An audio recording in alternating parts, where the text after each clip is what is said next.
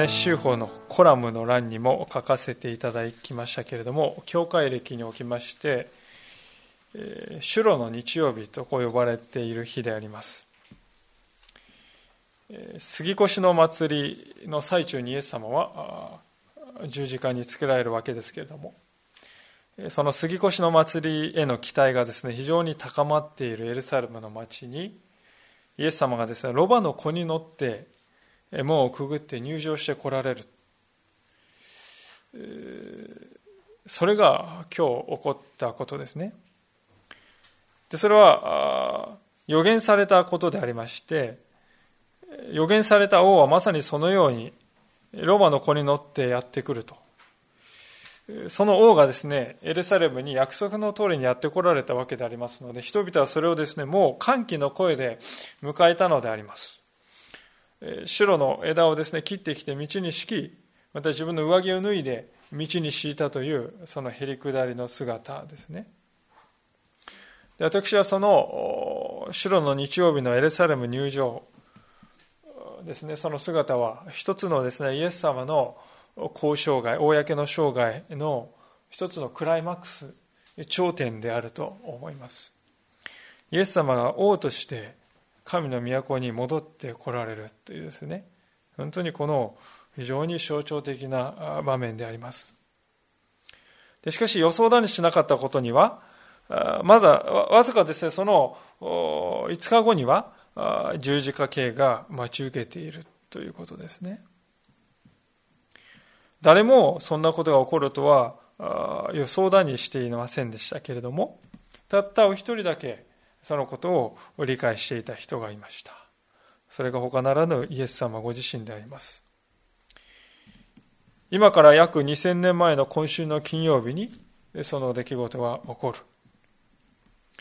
私たちクリスチャンはですねそのことをもう耳にタコができるほど聞かされていますので、え、あまり新鮮味を持って感じるということが少ないかもしれませんが。しかしこの辺に一体何が起こったのか。それをですね私たちが今日改めて知らされるということを本当にこの受難の週に、え、大切にしたいと思うのです。で今日ですね、ご一緒に見たいことの中心は今日のメッセージの題にもさせていただきました34節の言葉にこそあると初めに申し上げたいのです。もう一度読ませていただきますがマルコの15章の34節。そして3時にイエスは大声で、エロイ、エロイ、ラマ、サバクタニと叫ばれた。それは訳すと、我が神、我が神、どうして私をお見捨てになったのですか？という意味である。こう書かれております。でこの言葉を読むときにですね、私たちのこの率直な感想としては、えー、ちょっとですね、こう戸惑いを感じるというのが正直なところではないでしょうか。と言いますのも、イエス様はですね、ご自分からエルサレムに顔を向けてですね、弟子たちの先に立ってですね、歩いていかれたと。それを見て弟子たちは何が起こるのかと。普通はですね、死であるですね、ラビは最後に行くんですよね。弟子たちが行き。ところが、エルサレムに向かう時のですね、イエス様はご自分が先頭に立って行かれて、一体何事かと思って。それを見たですね、人々の姿、人々はですね、イエス様をすでにもう全てを覚悟しておられるのだ。そう理解するわけです。で、それにもかかわらず、なぜ今更このようなことを口にされるのだろうかと思うんですね。で特にこの日本では、まあ、散り際の美学という呼ばれるようなものがありまして、有志たるもの、往生際が悪くあってはいけないと。往生際が悪いということはですね、まあ、武士の証ではない。まあ、そんなですね、感性が私たちの国にはあります。少なからず残っておりますので、まあ、ともするとイエス様のですね、この言葉というのは、あ素通りしてしまいそうになるような、そんな目を持っているかもしれないと、さえ私たちは思います。しかしそれだけではないことに同じような言葉が前の晩に月世マネと呼ばれる園で祈る場面を描いているこの一個前のですね一つ前の説の章の14章の36節にも現れていますね。14章の36節またこう言われた。アバ父よあなたにおできにならないことはありません。どうぞこの杯を私から取り除けてください。しかし私の願うことではなくあなたの御心のままをなさってください。なんとですね、次の日には十字架形に処せられるということをイエス様はご存知であったんですが、にもかかわらず、その直前にこのような祈りをしておられたということです。しかも、一度ならず、二度までも、いや、三度までもその祈りをなさる。これも、私たちにとっては、当惑を覚えるのではないかと思うんですね。イエス様は世に世をお救いになるためにもともとこの世に来られたのではなかったか。それなのにおじけづいてしましまわれたのだろうか。そう感じる方もおられるでしょう。ですからある意味では、まあ、言葉を恐れずに言うならば、この二つのイエス様の言葉というのは、十字架という究極の愛の場に、現れのですね、場についた。まあ、一つの何かシミのようなものと考えることさえありえなくはないと。そう感じる方もいるのではないかと思うんですね。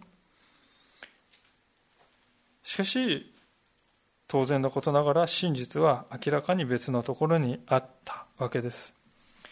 マルコの15章23節を見るときにそれは明らかになります。マルコ15章23節を読みしますがそして彼らはもつ薬を混ぜたブドウ酒をイエスに与えようとしたが、イエスはお飲みにならなかったとこう書いてあるわけです。もつ薬というのはですね、鎮痛作用とか殺菌作用を持っているミルラというですね、植物の樹脂、枝にですね、傷をつけて出てきた樹脂を固めるで、これをですね、非常に香料として非常に珍重されるですね、ものであります。貴重なものです。で、それをですね、溶かして、ブドウ酒に混ぜ合わせる。で、ブドウ酒というのはですね、ご承知のように、え、飲むならばあですね、少し鎮痛作用を持っているわけです。や痛みを和らげることができるわけです。ですから、このもつ薬とですね、もう混ぜたブドウ酒というものは明らかに十字架系の苦痛を少しでも和らげてあげようという憐れみから出たですね、措置なんですよね。ところがイエス様はそれを飲むことを拒んだわけです。で、これが何を示しているかといえば、イエス様は決して肉体的な苦痛が怖いから、恐ろしいから、あのように月世マナの園で、この杯を取り除けてくださいと祈ったのではない。またあるいは今日の歌詞で34節あるように、我が神我が神、どうして私をお見捨てになったのですか？そう祈ったのでもないということです。真実はむしろ正反対なところにありますね。すなわちイエス様はここで十字架の苦しみをその極めにまで全てその身に受けようとなさっているということです。ある説教者がこのことをですね、次のような見事な言葉で表しています。ご紹介したいと思うんですが、こういう、その方はこういうふうに書いております。救い主がこのもつ薬を混ぜた主杯をご自分の唇から全く遠ざけられた事実には、一つの栄光に富む観念が暗示されている。昔、天国の高みの上に神の御子、まあ、イエス様は立ち、下を見下ろしては、悲惨の深みの最果てがどこまであるかを測られた。御子は一人の人が苦痛と悲惨のどん底に加工するためには、どれだけの苦悶を耐え忍ばなければならないか、その総量を合計された。そしてこう決意された。ご自分が真実な大祭司となり、しかも苦しんでいる大祭司となるためには、最高のところから最低のところへ、誉れみつ高き御座から間がの極まる深き十字架へ徹底的に降下しよう。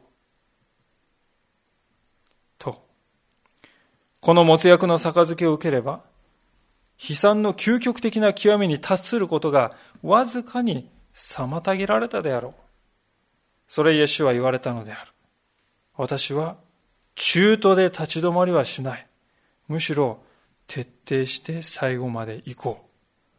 そしてこの杯は私の悲痛を軽くできる以上、まさにそれゆえにこそ、それは飲まないことにしよう。というのも、私はすでに悲惨さを極める果てにまで行こうと決意しているからだ。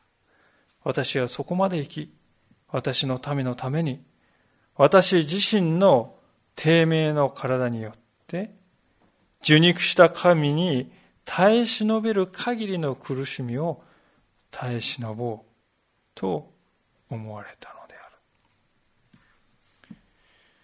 もつ薬入りのですね、ブドウ酒を飲もうとなさらないイエス様の心の中にあったのは、このようにまで私たちを思う真実の愛と、また謙遜とがあったわけです。ですから重ねて申し上げたいことは、イエス様は十字架系の苦痛が恐ろしくて、それに恐怖して、恐ろしさもあまりにあのゲッセマの祈りを発せられたのではないし、また今日の34節の叫び声を上げられたのでもないのだということです。ではなぜなのか何がイエス様をしてあのような祈りへと導いたのでしょうかそれを特には今日ご一緒に見ているこのマルコの15章34節の言葉がある箇所からの引用であるということを知ることが大事でしょう。その引用箇所というのは、詩編の22編というところにあります。詩編の22編ですが、第3版の聖書、新しい聖書をお使いの方は924ページ、第2版の方は847ページか848ページになります。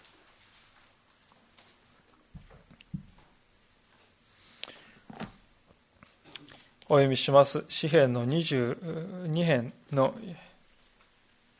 一節ですが、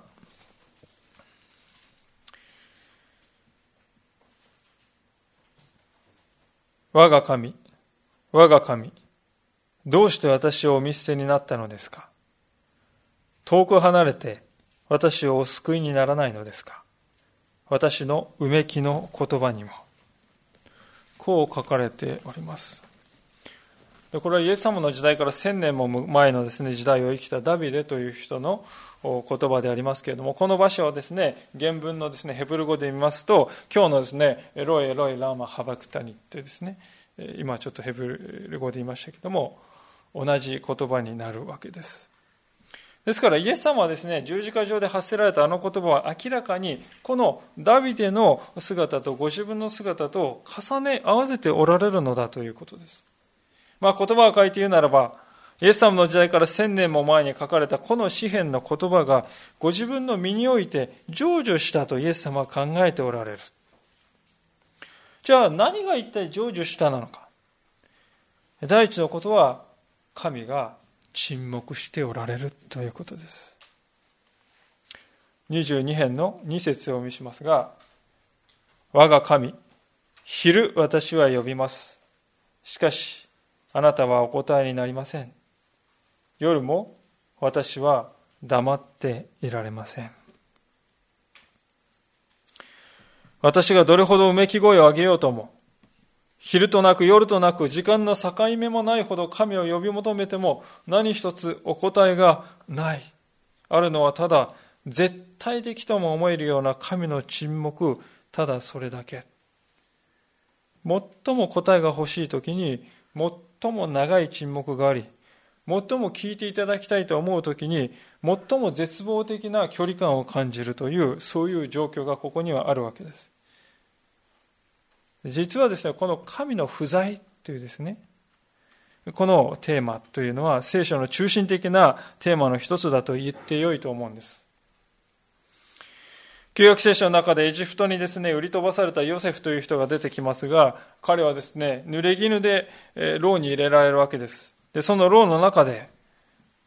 丸2年間の間捨て置かれましたその後そのヨセフを慕ってきたですねイスラエルをはじめその子供たちはその子孫はエジプトの地で奴隷にされるわけです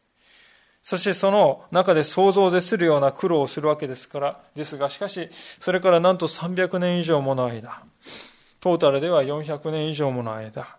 奴隷のイスラエル人が顧みられるということはないのです。神様にいくら世間でも、400年にもわたって主はお答えにならない。あのモーセがですね、いざ同胞を救おうとして正義感に燃えて立ち上がった時に、あろうことかですね、しかし、えー、その同胞たちが、モーセをですね、拒み、敵対さえしてくる。その結果、モーセは逃亡しなければならず、40年もの間、荒野で神様から何の音沙汰もないその時を過ごすことになってしまう。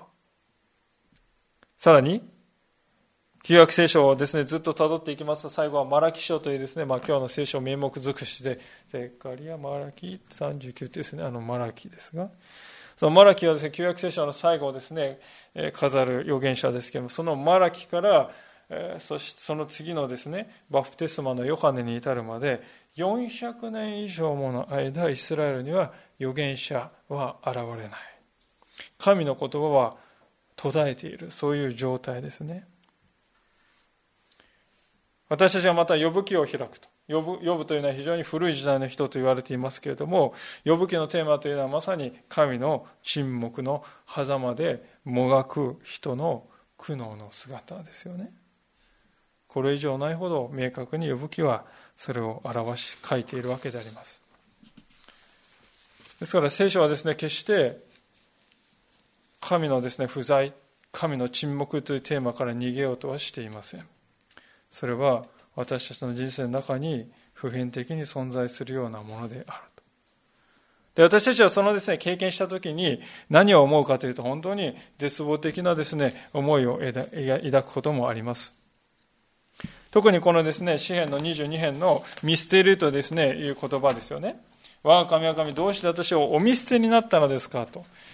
えー、見捨てるというですね、えー、言うとですね、こう泣く泣くですね、えー、もう何と言いましょうか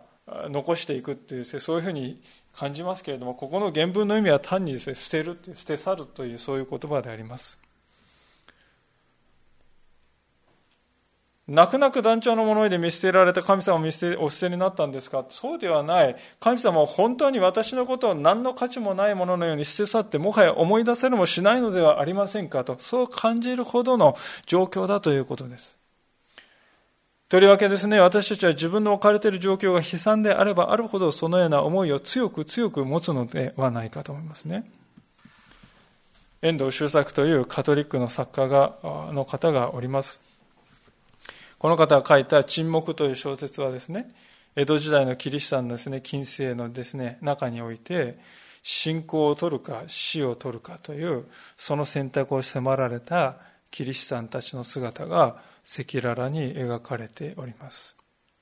私は遠藤周作さんのですね小説は、まあ、時に聖書から離れていく部分もありますので、まあ、注意が必要な面もあるかなとこう思っていますがこの「沈黙」という小説に関しては一読の価値があるなと思っています。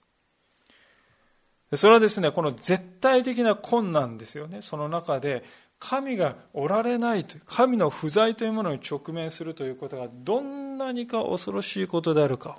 私たちのこの日本という文脈の中でリアルに知ることができるそういう書物だからです。私も20代で最初にこの本を読んだ時に果たして私がこういう状況になった時に耐えられるだろうか？と本当に考え込んでしまいました。まあ、特に鮮烈だったのは穴ずりと呼ばれるですね。拷問でありまして。それは人を足のところから逆さまにつって首のところに小さな穴を開け逆さずりにされたキリシタンたちはその穴からポタリポタリとわずかずつ出血しながら絶命していく。そういう場面です挿絵もですね、何もないですね、本でありますが、その光景はですね、もうありありと私の脳裏に映し出されて、まあ、重苦しい、息苦しい、そんな思いになったことを思い出しますねで。私はその時ですね、初めてですよ。初めて十字架の上でイエス様が経験された事柄の意味がほんの少しだけ理解できたように思います思ったわけですつまり神の究極的な沈黙というものがいかに恐るべきものであるかということをわずかながら知ったんですね。それは絶対的な恐ろしさであり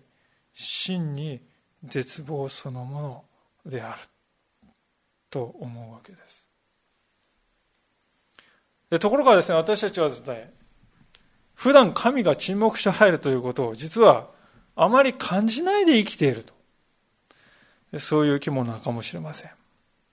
それはなぜかといえば私たちがですね神が沈黙しておられるその沈黙を感じることができるほど神様の声に耳を澄ましてはいないからではないでしょうか。私たちの心の中には絶えずですね、様々な音が、騒音がですね、響き渡っているのです。私たちの心の中には絶えず誘惑の声がですね、押し寄せ、または、ああするのだ、こうするのだという自分の計画がですね、声高に私たちの心の中で叫ぶ声を上げております。で、そのようなあまりにも大きな騒音の上に私たちはですね、そもそも神様は今沈黙しておられるのか、語っておられるのか、そのことすら分からなくなっている、そういう面があるのではないでしょうか。でそういう私たちだからこそ、まさにこのために私たちの人生には試練と呼ばれること、ものがあるのではないかと思うんですね。なぜならば私たちは人生の困難や試練に直面しなければ神に聞こうとは思わない生き物だからです。思い出していただきたいのは、創世記ので書かれております、あのアダムとエバが善悪の知識の実から食べるようにと、サタンに、誘惑されたその時のことをぜひ覚え思い出していただきたいのです。アダムとエバはその時ですその善悪の知識の木が誠に麗しく美味しそうで魅力的に思えたとこう聖書は書いておりますこれは何を表しているかというと神様の声にですね耳を澄ますよりも自分の内なる声に聞き従いまたあるいは悪魔の声に聞き従う方が私たちにとっては心地よいのだということですですから私たちは神の声に聞くということを選ばないんですねしかし、ひとたび私たちが試練に直面したときに私たちは神様に聞くようになります。自分では脳にもならない。おお、主よう。そこで初めて私たちは気づくのです。ああ、主が沈黙しておられるということですね。でそこからですね、私たちが本当に神様に立ち返っていく旅というのは始まっていくのだと思います。でそれにですね、私は私たちの人生に苦しみはですね、試練というものがあるのではないかと、そう思うんですよね。しかし、そうは言いましても、このことはですね、イエス様には必ずしもそのまま当てはまるわけではありません。なぜかといえば、イエス様はアダムとエバにあったような、私は神の声ではなく自分の声に聞きます。なんてことはイエス様には一つもなかったからです。イエス様は神の一人子であられ、三位一体の神様でありましたが、それでありながら、イエス様は、私は父のお許しなしには何一つ行うことはできません。そういうですね、究極の謙遜を持ったお方でありました。イエス様にとってはですね、父なる神様に聞くということは、息をするのと同じほどに当然で自然なことであります。そしてイエス様は父なる神様に答えるとですね、いつもその答えが、あ、ごめんなさい。イエス様は父なる神様に尋ねると、そのいつもその答えが与えられるという。父なる神様とイエス様との間に何一つ遮るものがない、隔てるものがない。それがイエス様の日常であります。だからこそ、そのようなイエス様にとって父なる神様が沈黙しておられるということはいかに異常であり、いかに恐るべきものであったかと分かるのではないでしょうか。今日の箇所のマルコの15章の33節では、イエス様が十字架につけられた時に3時間もの間太陽が暗くなって薄暗い状態が続いたと書かれていますある人はこれをですね、いや、これは皆既日食が起こったんでですよ、とこう説明をつける人もいますが、それはありえないことですね。なぜかといえば日食というのはどうやって起こるかというと太陽とですね地球の間に月が入るとそれによってですね太陽が隠されて地球からですね太陽が見えなくなる。それが日食ですが。杉越の祭りというのはいつ行われるかというと満月の時に行われるわけですよね。満月というのはですね月がですねこちら側にある時であります。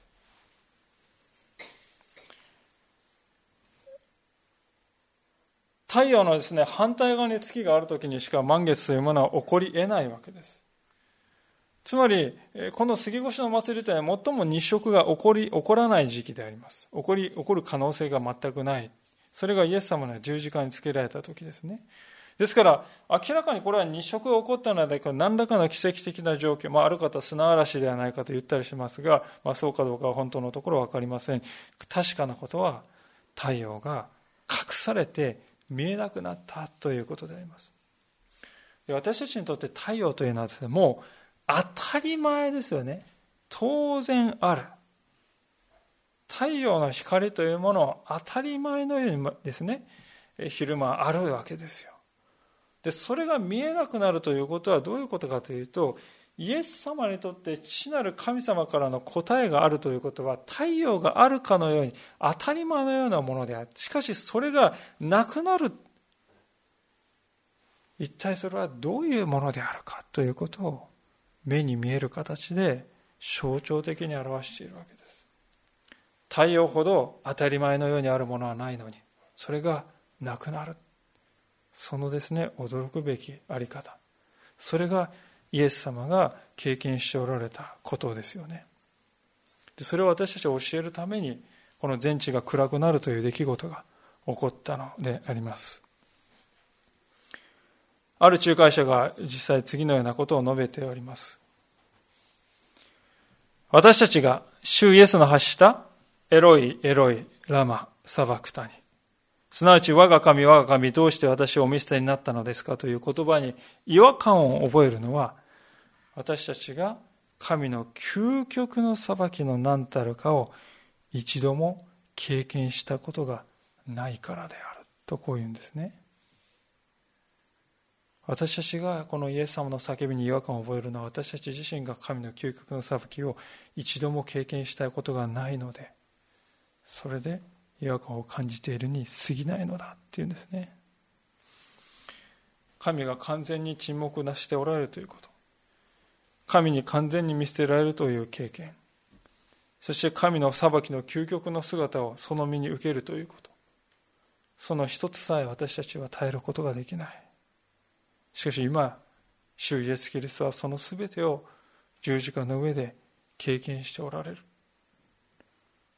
ですからここにあるですねこの34節の叫びは本当の意味で神に裁かれた人が心の奥底からどのようなですね言葉を出すか。その人の心の中からほとばし出る当然の叫びは一体いかなるものであるか。これこそがそれだと。これこそが神の裁きを身に受けるということの孫うことなき現実の姿なんだということですこれが父なる神に裁かれるということなんです華々しく散ってやるというような死んでなお私は名誉を確保したいと、そうですね、考える浅はかな人の思いが通用するような世界ではない。私たちの心の中にはっきりと存在するこの罪深さというものは、そのような取引によって死んで償いますというような、そのような取引によって帳消しにできるようなものでは決してない。神の御子であるお方なのに、そのお方がここまでの叫び声を上げなければならないほどに根深い、そしてまた癒しがたい、そしてまた取り除きがたい、それが私たちのうちにある罪深さというものです。イエス様が十字架の上で叫ばれたこの叫びはまさしく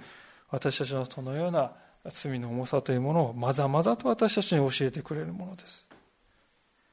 これが神に裁かれるということなのだ私たちはそういう目でこの主のですね、我が神、我が神、どうして私をお見捨てになったのですかという叫びを見つめなければならないということですね。さあそういうわけで神の沈黙こそが最も大きな困難であるということを見たわけですが、イエス様の十字架の見苦しにはもう一つ別の面がありました。それは神の沈黙に加えて今度は人から受けるですね、苦しみであります。詩篇の22編の6節で、えー、ダビデがそのような苦難をですね、次のように表しております。22編の6節から8節しかし私は虫けらです。人間ではありません。人のそしり、民の蔑みです。私を見る者は皆、私をあざけります。彼らは口を尖らせ、頭を振ります。主に身を任せよ。彼が助け出したらよい。彼に救い出させよ。彼のお気に入りなのだから。私は虫けらです。人間ではありません。というのは本当に衝撃的な告白であります。それほど自分が惨めだと覚えることと思えるということです。けれどもこれはひどいことを言われたその恥で自尊心もプライドももはやズタズタでもう虫けらのようになってしまったよというそういう意味ではないんですよね。そうではないんですよ。破説なるようにそうではなくて神のお気に入りなんだからあいつは。神に助けてもらえばいいんだとあざけられているのにそれなのに神様の助けがない返す言葉一つない。何一つ反論できない。そのことの家に私は虫けらですとダビデは神様に申し上げるんですね。これ私たちの経験でもあるのではないかと思います。私たちも周囲のです、ね、信仰を持っていない方々から次のように言われることがあります。あなたね神様神様って熱心に言うけれども実際あなたの人生を見ていると苦労ばかりじゃありませんか？熱心なのはいいですけど本当に信じる価値があるんですかと。それはここでダビデが経験したことと全く同じであります。私たちはたとえ主に従って歩んできたとしても人生においてなお多くの苦難を経験するものです。神様を信じれば一切の問題が解決してバラ色の人生を送ることができますよとそのような世界を聖書は提示してはおりません一見するとそれは非常に魅力的に思いますでもそのようなことを言う人には決定的に欠けている理解があると思います。それは人は皆罪を持ち、私たちも皆罪を持っているという現実を見ていないということです。聖書は私たち人間のそのような現実の姿をそのまま前提として認めます。その上で、そのように弱く愚かで迷いに満ちた私たちを用いて私は私の技を成し遂げる。その技にあなたは目を向けていなさいと。そう聖書を私たちに促すんですね。でその過程において私たちはダビデが経験したようなあざけりの言葉ですね、浴びせかけるということが実際にあるわけです。で、時には私たちはぐーの根も出ないほどですね、もうあの人の言ってること本当にその通り当たっていると思える瞬間もあるんですよ。あるんです。なぜこれほど神様を求め、神様に従っているのに神様は私を助けてはくださらないのか。この問いというのは私たちの誰もが直面する避けて通れない難問ですね。私たちはそういう時こう考えるんです。今、ここで神様が奇跡的に助けてくださったらいいのに。この時期にこれを与えてくださったらいいのに。この瞬間にこれを癒してくださったらいいのに。そうしたら周りの人にどんなに神様って素晴らしいよって証しできるのになんで神様はしてくれないのか。神様はチャンスを与えて答えてくださらない。それで歯がゆさを覚えるんですね。神様あなた千載一遇のチャンスを逃してしまわれましたよってねそんな思いですよ。悔しい思い口惜しい思い惨めな思いが残るそういう経験を私たちはしたことがあるのではないかと思うんですね。十字架上のイエス様に対して浴びせかけられたあざけりというのも基本的にはこのダビデに対して、えー、浴びせかけられたあざけりと基本的には同じものだと言えるのではないかと思います。マルコの15章に戻りますが、このようなことをですね、イエス様は十字架の下から言われたのであります。マルコ15章29節道へ行く人々は頭を振りながらイエスを罵っていった。おお、神殿を打ち壊して3日で建てる人よ。十字架から降りてきて自分を救ってみろ。また最主張たちも同じように立法学者たちと一緒になってイエスをあざけっていった。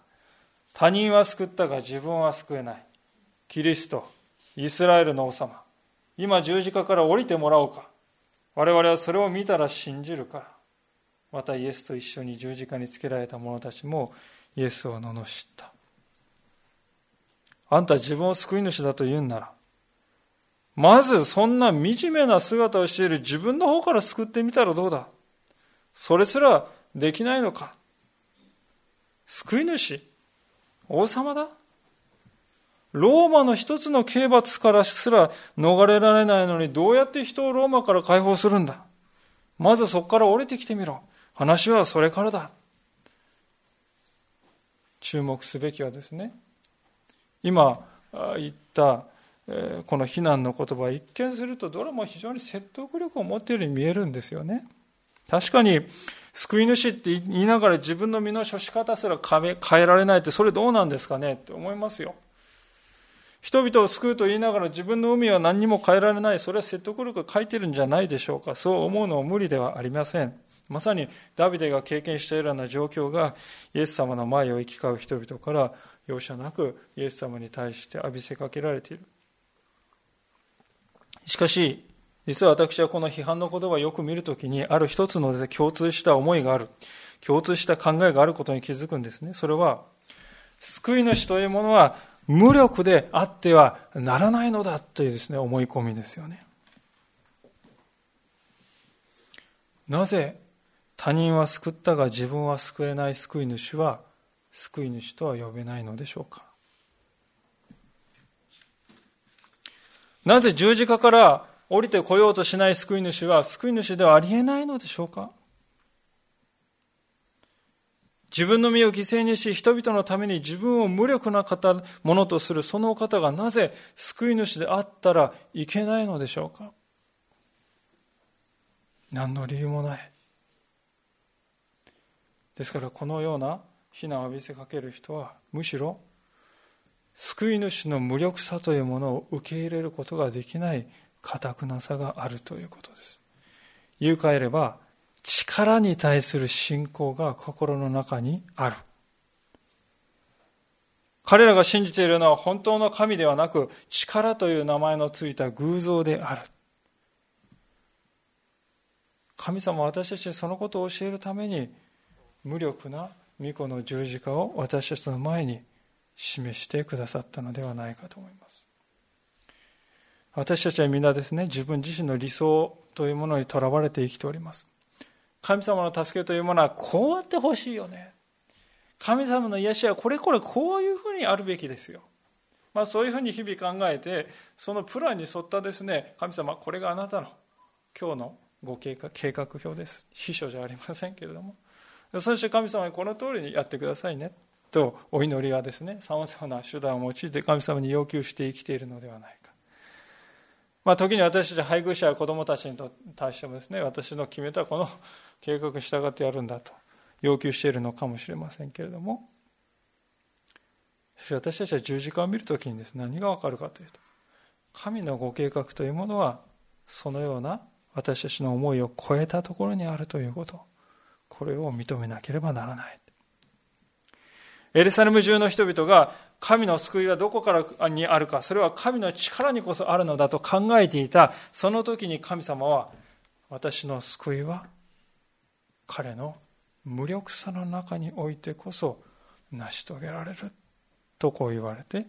イエス様の十字架を私たちにお見せくださったのです。でこのことを知るとき私たちはなぜイエス様はゲッセマネにおいてですね、あのような祈りをなさったのかが理解できるのではないかと思うんですね。もう一度14章の36節をお読みしますイエス様はこう祈っておられますね。あば父よ、あなたにおできにならないことはありません。どうぞこの杯を私から取り除けてください。しかし、私の願うことではなく、あなたの御心のままをなさってください。この杯を取り除けてください。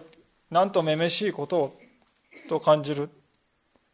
かもしれないですけれども、それは先ほど申し上げた通りに、これこそが神の裁きの現実を目の当たりにした人の唇から発せられる当然の反応なのだということです。このような言葉が出てこないということは、私たちは神の裁きが何たるかはまだ何一つ知らないし、自分も知らないということですよね。私がしかし本当に心を打たれるのはイエス様はその後にしかし私の願うことではなくあなたの御心のままをなさってくださいと祈っておられるというこの事実ですね。すべてを神様のご計画を分かった上で、なお、あなたの御心のままを行いたまえと。すべてですね、この神様との断絶ですね、父なる神様との断絶、神の裁きの究極の姿を分かった上で、それでもなお、あなたの御心のままを行いたまえとこう祈るんですね。これが神のご計画が最善であると信じた人の姿であります。実際神様の救いのご計画はこのイエス様の無力さの表明の中にこそ高らかに成し遂げられたということです。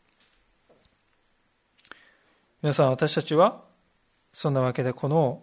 受難週をどのような思いで過ごすべきなのでしょうか私が今日の箇所を見ながらつくづく思わされたことが一つあります。それは、もし私がこの日にこの場所に居合わせたならば、おそらく私も最主張や立法学者たちと一緒になってイエス様に対してあざけりの言葉をですね、浴びせかけていたに違いない違いないなとこう思うんですね。人間というものは、あいつは落ち目になったと思うや否や、徹底的に厳しい攻撃を仕掛けるような、そんな性質を持っております。私たちはその人間の現実の姿をですね、ここに見るわけですが、これは私たち自身の姿でもあるのではないか。神様の救いのご計画はわからないのです。目の前の男の徹底的なですね、弱さの中に、惨めさの中に、無力さの中に神の救いのご計画があるなどということは、つゆほどにも思わないのです。それが私たちというものであります。神がなさるということを私はですね、待ち望むそれよりも神様に計画書を提出し、神に計画書を提出し、この通りにやるようにと要求をする。その結果、周りの人々から、あの人の信じている神様はね、とこう言われる。私たちのうちに主のなさることが最善であるとこう信じて、その主に身を委ねていくという信仰が私たちの中にあるのだろうか。私たちには決して払い切る払うことのできない私たちが本当にそこまで降りることのできない究極の無力の叫びそこにイエス様を降りてくださりその叫びが私たちを救ったのであります。そのことを心にしっかりと刻んでこの受難週を過ごさせていただきたい。そう願います。お祈りをいたします。